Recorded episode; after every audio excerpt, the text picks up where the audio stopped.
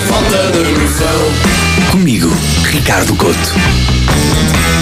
O Falta de Noção de hoje é um protesto. Eu até sou fã de documentários de vida selvagem, gosto de perceber que eu e a preguiça até temos muitas afinidades, mas é tempo de rever os horários em que estes programas são exibidos. As televisões optam por colocar estes documentários no ar aos fins de semana entre as 11 da manhã e a 1 da tarde. E não pensam eles em famílias como a minha, em que se o almoço não está pronto ao meio-dia e 10, alguém já está a preparar-se para encomendar uma pizza. Eu gosto de saber que os porcos têm uma estrutura familiar dócil e muito próxima mas não enquanto como regiões. Fico com muita culpa enquanto almoço. De repente não estou a comer uma febra, mas sim o Alfredo que deixou dois leitões órfãos.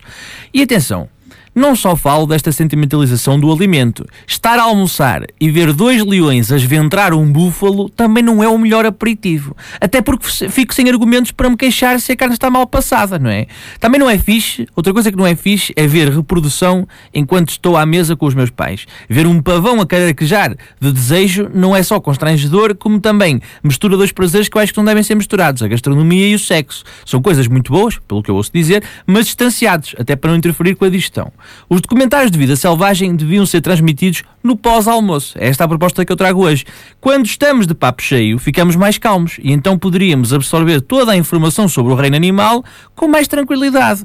Além disso, aquela narração assim meio sussurrada e tranquila deste tipo de documentários seria um ótimo indutor de sexta pós-almoço.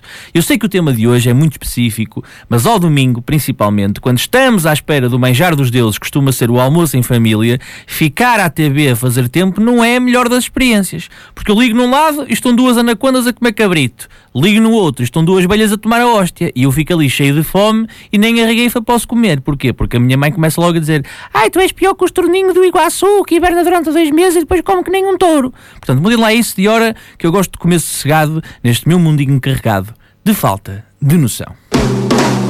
Falta de noção.